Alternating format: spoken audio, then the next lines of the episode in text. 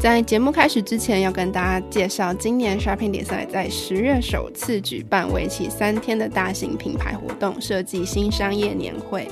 那在这个年会里呢，我们会以设计好的体验为核心概念，从十月二十七号礼拜五的下午到十月二十八号礼拜六的整天，规划论坛讲座，邀请十三位横跨设计、艺术、旅游、娱乐、金融以及餐饮等各种不同领域的讲者，接力分享他们对于好体验的定义、创意以及生意。那在同一个周末呢，我们也会有市集摊位，还有表演活动，而设计关键字 Podcast 也将第一次以 Live Podcast 的形式是在这里跟大家见面。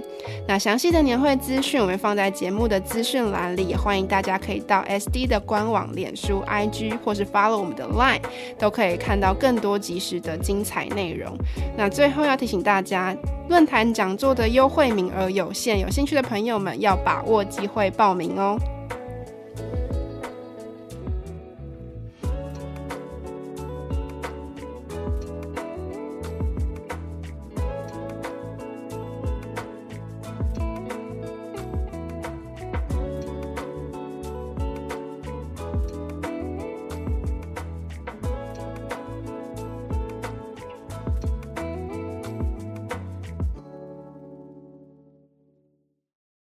那以前有一句话，就是喜剧就是悲剧加上时间。坦白说，你在美国一定会听到人家开一些笑话，然后会有人说“哎，too soon” 这样子的回应。好，所以这应该就是很明显的一个印证了。对我来说，就是什么东西应该都可以讲，可是你有没有讲的非常非常的好，或非常非常精炼？嗯，我觉得这才是真正的重点。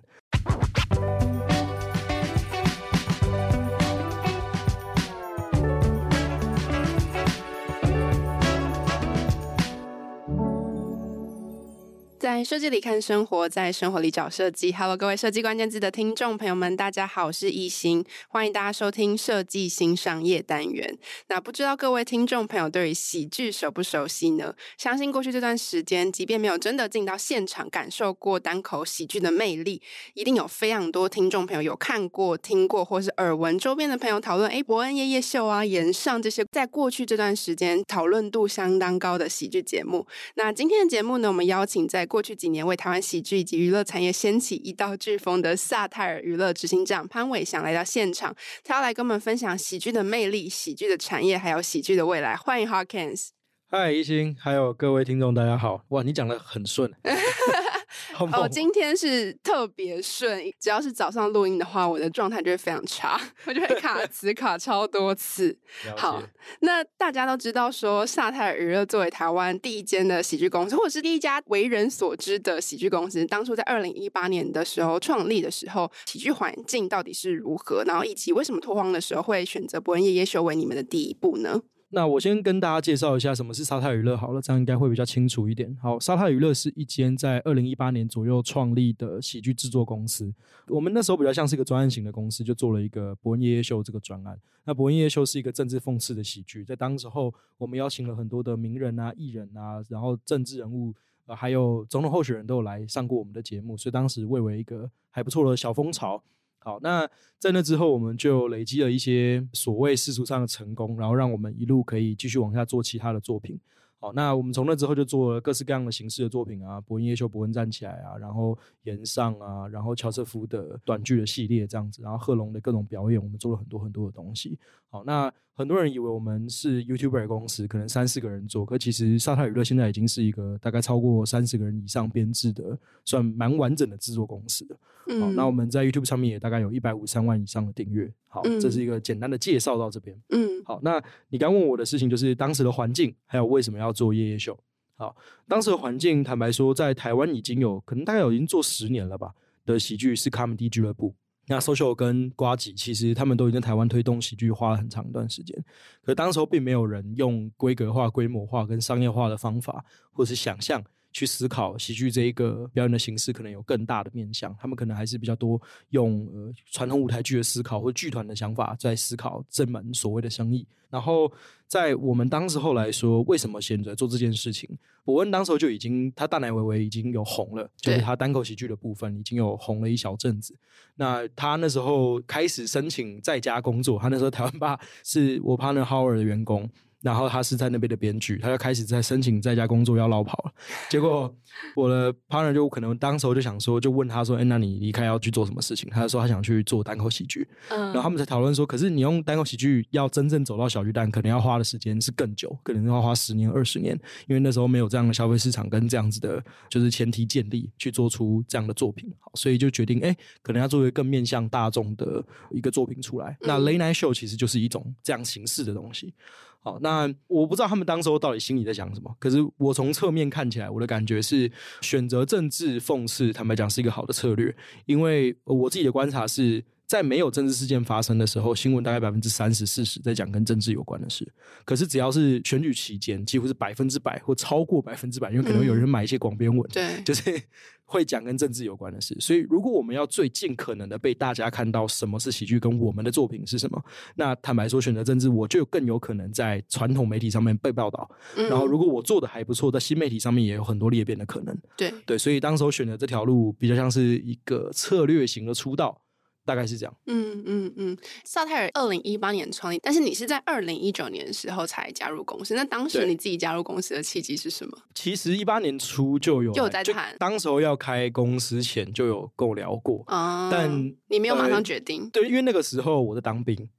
对，我最主要的问题还是因为《夜夜秀》第一季的时候，我人在屏东当兵，我也回不来。嗯、好，然后。我那个时候的想法，因为第一个是因为我那是我的其中 partner 来邀请我的，就是 Sunny 来邀请我，她是我高中的学姐，然后她知道我以前在其他地方做的还不错。有一次我们在一个她去当呃某一个演唱会的 VJ，然后我买那场演唱会的票我去看，就遇到她，然后她那时候跟我讲到这件事情，就说哦他们有在想要有一个创业的班底啊，然后大家要去做这件事，商业开发跟业务这块确实不是他们擅长的东西，所以她问过我这件事。好，所以那时候就也种了一个小种子。好，那当时候对我自己内忧的情境是，我以前都在科技业，我也觉得我可能人生就栽在科技业。那我那时候也做了很多的准备，就是要继续留在科技业。科技业。结果没想到，就是当时候我拿到手上的 offer 有四个，其实都蛮像的，都是很大的科技业。其实我也蛮 appreciate，但是我可以拿到这样的机会。到那时候就是调皮啊，我就想说，反正 nothing to lose 嘛。我现在二十二岁，我都可以拿到这样的 offer。二十五岁他开始倒了再回去就好了。我的小心态。我心态本来一开始真的是这样，然后我就想说，哦，好好，可以去试试看。加上那时候，我本来对喜剧觉得这个东西我有兴趣，可是它是不是我的职业，我不知道，所以想说那就去做做看嘛，管他的，然后就去了。嗯，但你本来就是一个喜剧的观众，你本来就很喜欢。没错，我大概在我小六就有接触喜剧了，那真的很长一段时间。没错，那你为什么就是这么？着迷于喜剧这件事情，从小六就开始 着迷，可能不至于。我觉得着迷可能真的要到那种我每天发了疯似的在研究，倒是没有。那它就是你的日常娱乐的一部分。对，我觉得就是我可能这个人就是一个比较喜欢一些不正经的东西，就是没有我喜欢这种有趣展演形式啊。嗯、那。我最一开始应该大家绝大多数知道应该是单口相声，相声会比较多一点。对，那我以前就从相声瓦舍开始啊，就是我家里会让我听这些东西，有看一些 DVD 啊什么的。嗯，然后从那个之后，我没有记错，小学看的这些东西应该是到国中，我有几次开始看到 Chris Rock 跟 Bill Burr 的表演，就是一些翻译的片段这样子。哎，没有啊，应该是原文片段。然后应该是那个时候有一次我在。下载什么电影什么的吧，就是 Fox 下载东西的时候下载错了。然后我记得我下载下来的是 Chris Rock 的那个 Bigger and Blacker，如果没有记错的话。然后就发现哦，原来有这种东西。嗯，那当时候其实绝大多数的电影戏剧好像都开始往铺张的路线走，有有有很酷很炫的特效音效什么的。我就觉得哇，这个模式好像蛮简单的，又蛮有趣的。它就是一个语言精炼上的呈现，我就觉得哎、嗯欸、有趣，我就留意到这个东西。可那个时候我还没有那么清楚知道什么叫 stand up，然后什么叫做 talk show，我都还不知道，就是瞎看这样子。比起这些国外的喜剧的案例啊，我觉得在中文喜剧的部分，大部分的人还是像刚刚你说的，可能会想到的是相声，或者像相声瓦舍这样子的展演的形式。那其实公司在一开始经营喜剧市场内容的时候，一定也遇到说，哎，现在其实台湾的观众对于喜剧这个表演形式不是那么熟悉，甚至大家也不知道什么是单口喜剧、嗯、（stand up comedy） 也不是这么的流行。那当时你们遇到比较大的阻碍会是什么？我觉得超爆多阻碍，然后 应该讲都讲。我简单讲三件事情好了。嗯、第一个当然一定是名词定义，就什么是 talk show，什么是 stand up comedy，什么是 situation comedy，对这些东西弄不清楚。那我们这边讲的 talk show，以前啊，我们以前比较那个就是掉书袋会去分的时候，talk show 我们这边讲的通常会是 late night show 那样的形式，两个人以对话为主体在聊天。所以国外像是 Conan O'Brien 啊、嗯、Jimmy Fallon 啊，然后 James Corden 这样子的角色，可以很好想象。那 stand up comedy 就是像是一个人拿着一个麦克风在台上讲话，Kevin Hart、Bill Burr。Dave Chappelle，他可能都是这样子的类型。嗯，好，然后光是这个第一个就是名词定义，就花了很多很多的时间。那也会有人问我说：“那 Friends 那样算是什么？”Friends 它在我们定义应该比较像 situation comedy，它是情境喜剧。好，那它可能有像 Brooklyn Nine-Nine 啊、Friends、How I Met Your Mother 啊这样子的作品，这样。嗯，所以光一开始就哇，要花很多时间去跟大家讲我们在做的东西是啥，不然他会有错误的期待。好，所以第一个是名词定义，第二个是形式定义，就是我们到底想要让观众在现场有什么样的反应？因为其实很多的观众，我觉得台湾教育可能做的太好了，就是他们在现场会不敢发出声音。那就像这种事情，哎、欸，但其实国外的人看电影也会狂发出声音，对，就是会一直跟旁边人拍手、鼓掌、大笑这样。没错，没错，先不说那种真的很 annoying 的那种人，对。但绝大多数就像这样，我们讲喜剧哈，其实坦白讲，笑声是会传染的。我们在现场其实都会希望他们是可以笑出来，或者可以跟旁边就是碎嘴个两句啊，这样子，它就是一个很放松、很 chill 的一个举动。可是台湾的观众去现场看一个东西的这种机会，绝大多数是留在电影这种事情。嗯，那电影他们就会觉得我不能发出声音，所以干扰到别人。没错没错，那其实我们就会很常要在一开始请一个暖场主持人跟大家说，其实你是可以笑。然后笑到下一个极致是什么？就是笑加 拍手，这样其实你都是可以这么做。我们还必须要对他们先做一些发声练习，有点像这样。所以最一开始就是这个文化或形式的定义，或是到底要给他们什么，也要花一点时间。嗯，好，那第三个对我来说有一个算 misunderstanding，就是夜夜秀当时候用政治讽刺喜剧的方法出来，所以很多的人就会以为喜剧它必定要。包含政治或讽刺，就是所谓 sarcasm，他们就会认为一定要有这个东西。可是其实对我来说不是，那只是一种面向而已。嗯、其实我觉得根本原因是因为讽刺的东西是一个就是这种具攻击性的东西。它的传散程度大家会比较高，所以像炎上啊、夜夜秀啊、各式各样这种好像看起来攻击性的段子，就会被传散的比较快。就很多人以为这东西是必定有的，可是其实不是。嗯、像国外 Fluffy，他就从头到尾就只讲食物啊或干嘛，就是他不碰任何可能政治或什么的。对对，那对我来说，只是因为台湾的作品太少了，所以才会。看起来像这样，那我们就很多时候必须要交代很多的脉络，嗯、因为很多人就会觉得说，哎、欸，你们怎么不够攻击？我觉得不好笑，嗯、或者是有些人会觉得说，哎、欸，你怎么这么攻击人？他就会同时存在这些矛盾，这样。虽然一开始夜夜秀的时候你还没有进公司，但是夜夜秀会选择以 talk show 的形式第一次面对观众，是不是也是觉得说，哎、欸，这样子脱口秀的？形式大家会接受度比较高，或是大家会相对比较熟悉一点吗？坦白说，我觉得类似啦。嗯、我自己的观察其实是，我觉得 talk show 的真正的看点，绝大多数可能还是来自于来宾。嗯，就是第一个，你这个主持人不可以太 fucked up，就是你还是必须要把你要做的事情做好。可是还是看你来宾是谁，那会有很大的受众的差别。对伯恩来说，是不是也练功一下？没错没错，如果你认真去看他第一季跟第三季他主持的功力，我认为落差非常大。嗯、然后到他现在，你看到他去上一些访谈的东西，他是真的成长很多。嗯，对。好，那回过头来来讲的事情就是。我认为当时候选的这样的方法，也是某种程度上积极的出圈的策略。对，因为会有很多那个来宾本身的粉丝会看这个节目了。对，确实。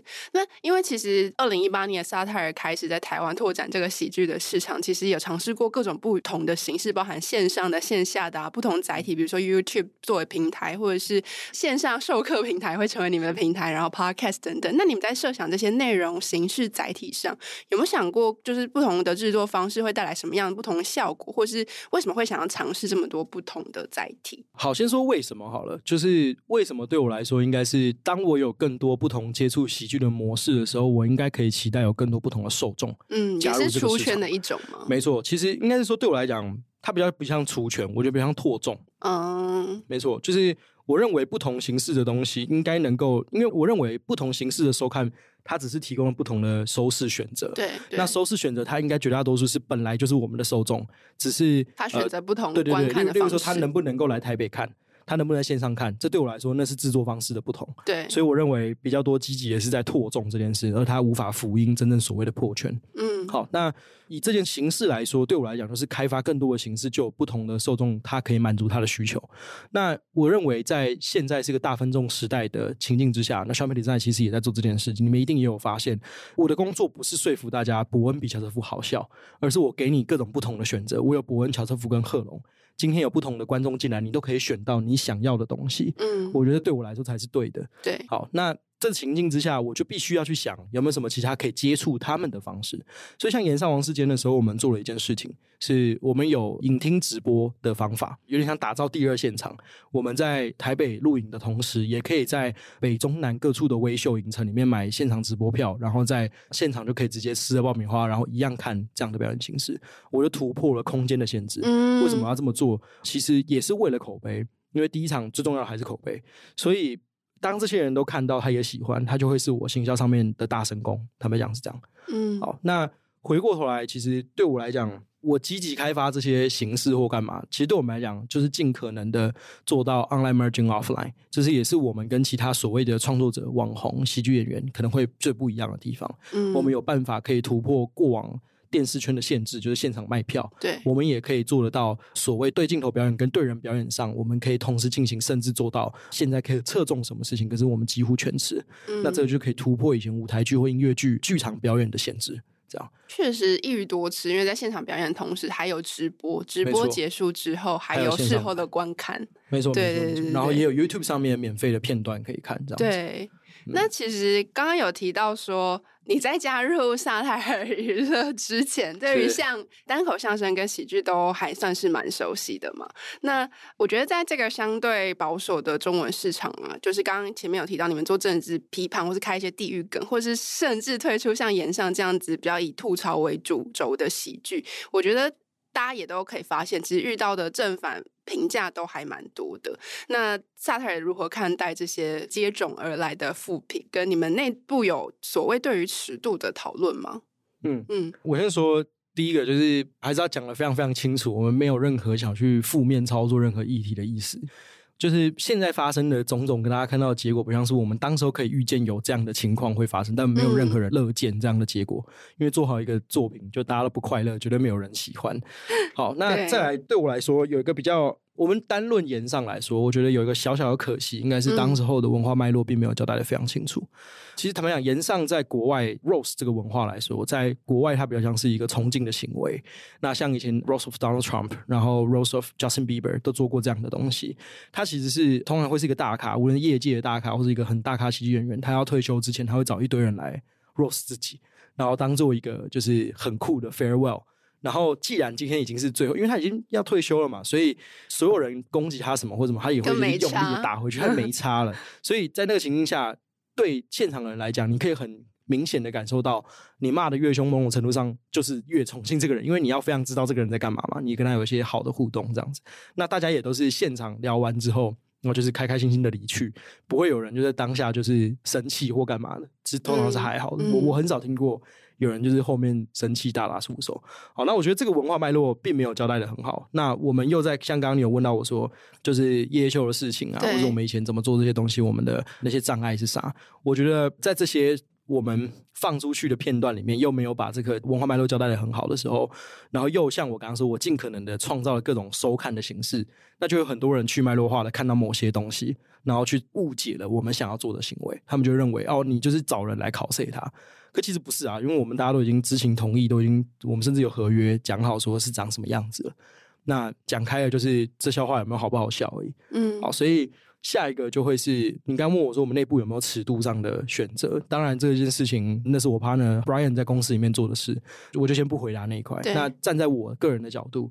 我其实会认为啊，就是我自己会觉得是没有什么事情是不能开玩笑的，笑话只有分好不好笑，没有分该不该开玩笑。那以前有一句话就是喜剧就是悲剧加上时间。坦白说，你在美国你也会听到人家开一些笑话，然后会有人说“哎，too soon” 这样子的回应。好，所以。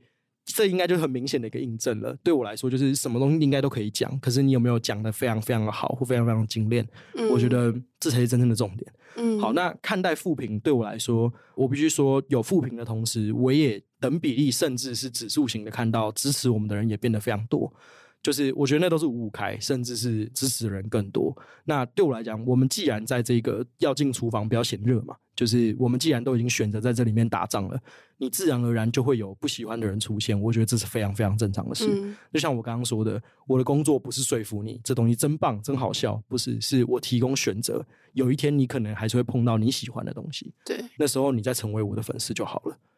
哦，你刚刚讲到就是笑话只有好不好笑是这件事情而已，但我很好奇说，说就是这个好不好笑是指大家都觉得好笑，还是其实就是大部分的人觉得好笑？因为好像现在会有那个对于喜剧讨论，就是那少部分的人呢。我觉得就是、嗯、哇，这个这个面向其实很大，因为我最近其实跟 Brian 还有跟我们其他的 C level 层级的同事们在讨论。对，就是到底好笑的定义是什么？你们讨论这种哲学性的问题？对对对，因为我们也在想这个问题啊。就是坦白说，前阵子有各种事件或什么，那都不是我们想要的。那你所谓的言论自由到哪个程度，你必须要被控管，这又是一个问题。我们都知道，自由的前提是你不侵犯别人的自由为前提。可是什么样算是不侵害别人的自由？你说限制人身自由，这个非常非常的明确。可是你说言语上的东西，这超难。对，那在这个情境之下，例如说，那如果像我们前阵子遇到一些问题，那个本人如果他自己本身没有很不高兴，然后那你们大家来不高兴什么？这也是一个点嘛。对对，那所以坦白讲，这超难。就是我们最近就一直在讨论说，好笑定义是啥？这样，然后我们那时候有个初步的定义是，其实大多数的人觉得好笑的事情就是好笑，其实就是这样。但这也不是个很好的定义啦，就是他还是会回到，哎，可是那如果这个大部分人觉得好笑的东西，它还是对于某些少部分的人来说是侵害的。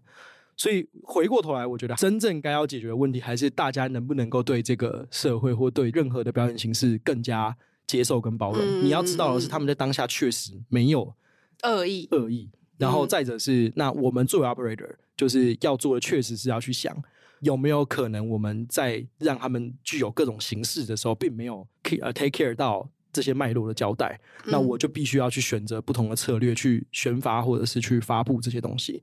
我也必须要去把这个防火墙做好，嗯，大概是这样。那作为观众，是不是有可能是当我们在看喜剧的时候，我们要让自己脱离一个原本的状态，让自己进入一个去试读喜剧的一个特殊的时空啊？就是，嗯，我倒是觉得也不用这么严重。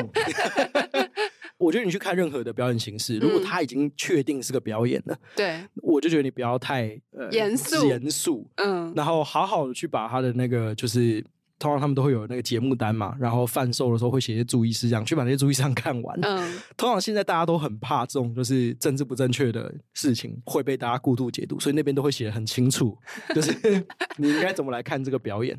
那那个说明书，我觉得大家就可以看看。那对我个人来讲，我自己有个。东西是因为我现在的职业病有点严重，就是我在现场我会一直很分心，在想他可能花多少钱，啊，他怎么做啊，他未来可以做什么事情。嗯、那我现在去现场的时候，我都强迫自己，就是单纯只看表演就好了，你不要一直在那边看一堆有的没有的东西。嗯，其实就是我在尝试让自己不要这么严肃的去看这些事情。对对，对，就是有收到一些不错的收效了。嗯嗯，那萨特尔对于就是持续的培养。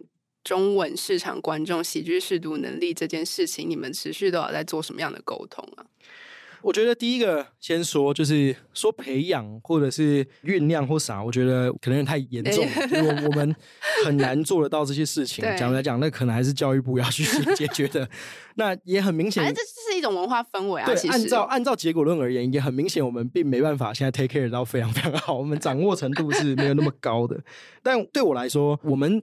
真正有在做，跟我们有积极在做的事情，就是推陈出新啊，一样。就像我刚刚说，我们尽可能跟自己比较，然后把作品做好，然后我们没有有愧于自己，也没有有愧于别人。我们把一个作品，把我们作为导演、作为制作人、作为监制，嗯，我们都对我们的作品是觉得赞，出去不会是个网络垃圾。对，我觉得这样就够了。然后接下来就是随着时间的演进，我觉得自然而然，这个文化传递它应该会越来越。好，嗯，那再者来说，就是沙特尔会持续的在这个喜剧市场上去拓，就是用任何的形式、方式、内容，我们想办法去拓众跟出圈。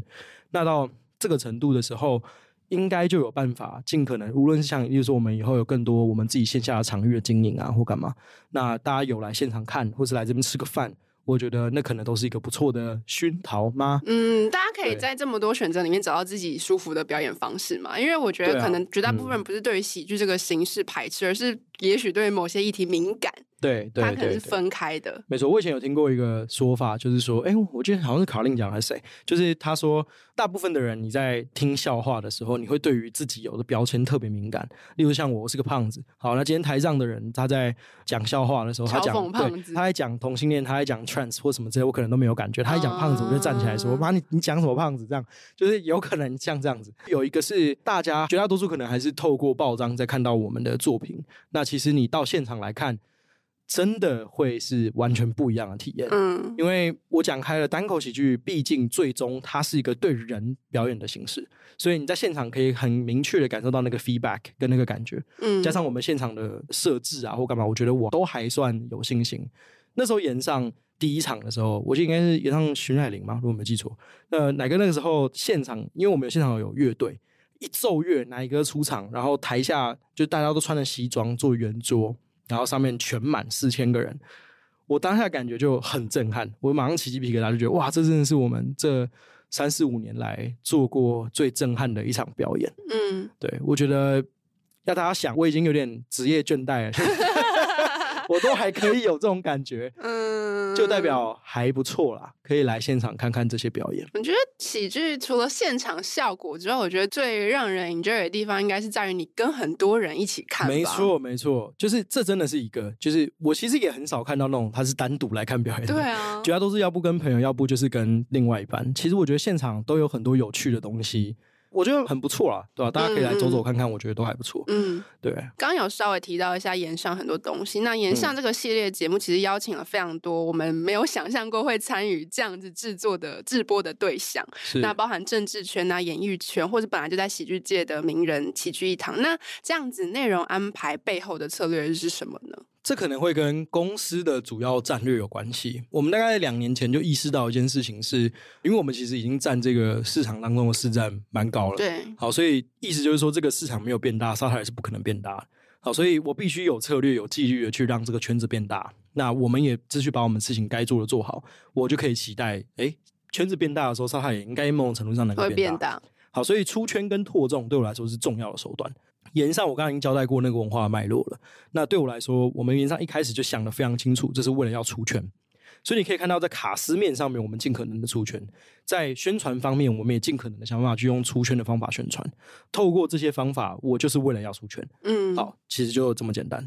嗯嗯，哎、欸，那我还蛮好奇，就是在演上跟这些卡司沟通的时候，嗯，他们会事先知道自己要面对什么样子的攻击什么的吗？因为其实我们两次演上的做法有点演进，uh, 所以我这边大概讲，因为细节可能还是要问曾博文比较清清楚，因为他是导演。对，哦，就是我们基本上是这样，你只能看到自己的稿，然后你不会看到别人的稿。我们会有一个责任编辑帮你这个人写好你的稿，那你可能帮你写个八成，然后写个八成之后，你就会寄来自己看，会不会太凶，或是你太不凶的。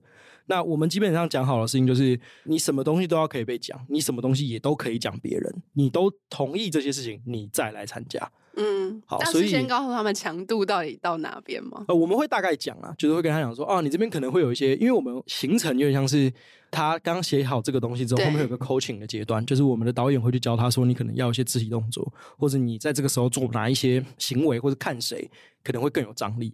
但那个时候可能会略有讲到一些东西，可是据我所知，应该他是没有去这么具体知道别人到底会讲什么，什么这样。嗯，所以还蛮临场的耶。嗯，算是，因为我们有观察过啊，我觉得他们的反应演不出来。就是如果我先让他们知道了，就感觉他们在现场是没办法，就是真的演出，对，他演不出那个我听到我惊讶的那个反应。嗯，对。那在我们内容上的想法，我们就是变成是好，那我们尽可能的让他在现场的反应多一些。那后设回头去看，你会觉得演上这样子比较是嘲讽的类型出现在台湾市场会太快吗？我认为太快是不至于。嗯，我认为不至于到太快，应该全上都已经达成这样了。嗯、就是炎上对我来说，应该就是某些东西，应该说，我觉得我们所获得的影响力，跟我刚刚说夜夜秀以前的那些遗毒，就是让 让我们好像会不好交代某一些事情。嗯，对。我我觉得顶多是这样啦。可是言上本身，嗯、其实你刚刚讲到，他比较偏向冒犯喜剧，他不是讽刺。嗯，对，他就是真的是要来冒犯你的。对对对，所以我是觉得。不至于到 too soon 了，就是我们当时候去表演的形式，其实说不定有更好的选择。嗯，那回到比较经营层面呢，Harkin 在蛮多次的专访中，你都有提到说，哎、欸，其实沙泰尔建立起艺人制作跟经纪这个三角鼎立的模式，跟过去娱乐直播比较不一样。那沙泰尔之所以采取这个编制，最主要的原因会是什么？OK，这个三角形在讲的应该是 talent、producer 跟 agents 的那个三角形。对，坦白说，他。就是参考 DJ 的，嗯，好，那这个有两个原因。第一个原因就是啊，我们真的很像，就是我们跟 DJ 一样，你只需要就是一卡皮箱，拿着你的麦克风就可以去表演。讲，嗯，对。那这个三角形就是一个 DJ 圈最低规模的一个三角形。好，那加上因为我的 partner 是 DJ 啦，就是 Howard 他以前是 DJ，所以他可能也有一点就是耳濡目染在搞这个方法。好，那。我们那个时候看到的东西，其实专业分工。我们以前在公屏上学过绝对利益跟比较利益。我认为现在除了电信集团或者是一些就是传统媒体集团，它有办法可以所谓的绝对利益，不然都很难。嗯。所以在这个情况下，我们用最低限度的这个三角形，也就是三个人就可以做到的事，就是用比较利益的方法，专业分工，信任对方，继续走下去。那我们也确实在这个圈子里面，在内容产业或者影视音产业当中发现，其实只要能够有这个三角形，都可以做得还不错。那我们刚好就是这三角形，我们三个人刚好对照。Tylen 就是伯恩，他作为导演，好不好笑，好不好看，他说了算。那我的另外 partner producer Howard，他负责去把他怎么东西做出来，然后找到一些关键资源。那我这边 agents 就是负责公司经营，就是公司经营啊、管理、变现都会交由我这边来做。所以意思就是。今天呢，怎么赚钱，或者是今天这个东西会不会有什么后续该要去处理 take care 的事情，那都是我来做。嗯，那我也去 support 他们两个人，怎么把他们心中想要做到的样子，你需要做的一些资源都拿到手。嗯，这对于相对不是这么大规模的组织来说，是不是运作起来会相对比较有效率，然后快速，然后可以更好的整合？其实是因为我自己的观察。是，我认为这个产业都具有一个问题，是人多嘴杂。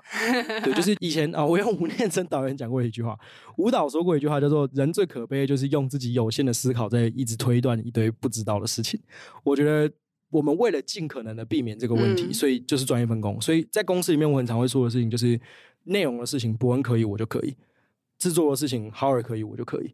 就是我们三个人基本上都是。只要到对方的领域的事情，除非有很严重的纰漏，嗯，不然就是交给专业的来。对，他决定就决定了算，因为就谁决定谁负责嘛，爆了你，嗯，你自己想办法出来扛，就是差不多是这样。最近大家对于沙泰尔讨论度最高的一件事情，应该就是伯恩去攻蛋这件事情。那大家对于攻蛋这件事情的印象，以前都是要知名艺人等级才有办法做到。那现在伯恩作为一个喜剧演员，他也可以站上小巨蛋这个舞台。我觉得对于很多人来说都蛮惊人。那我们真的很想问，就是破蛋者他之所以可以站上小巨蛋这么大舞台，我相信绝对不只是靠伯恩他自己的个人魅力。那萨泰尔这一路走来，累积了哪一些条件，或是你们觉得？做对了哪些策略，才会有这样子破蛋就这一档节目的诞生？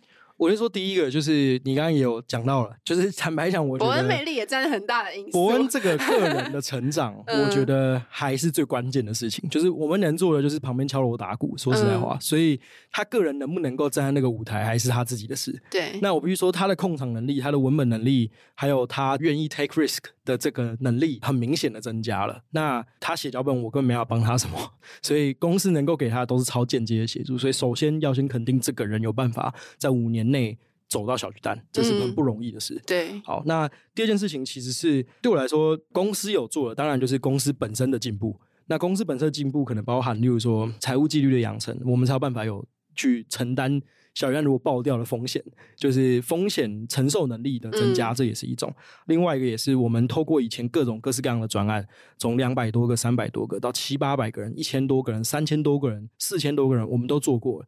那我们透过这一些一步一步一步去做，我们就可以累积不同的 know how。那透过这些有形跟无形 know how 的累积的同时，你的团队就是尤其是制作人啊，然后我们其他部门的所有同仁，他们的能力都有在增加。那就像我刚刚说的，在这个市场上，我们没有太多的参考对象，我们就真的只能跟自己比。那在这个情境之下，我们透过每次挑战不同的事情，我们每一年大概都有挑战一个或两个新的东西。那这些。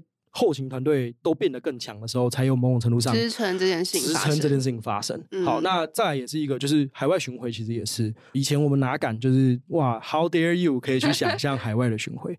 可是我们因为有这些承担的能力了，我们也有让我们自己的眼界变得更高。嗯、那我们才有办法去想出这样的策略，也就是由外而内的造势嘛。坦白讲是这样。其实这次国外卖的状况都还算蛮好的，然后也都有传回一些口碑回来到小巨蛋到台湾。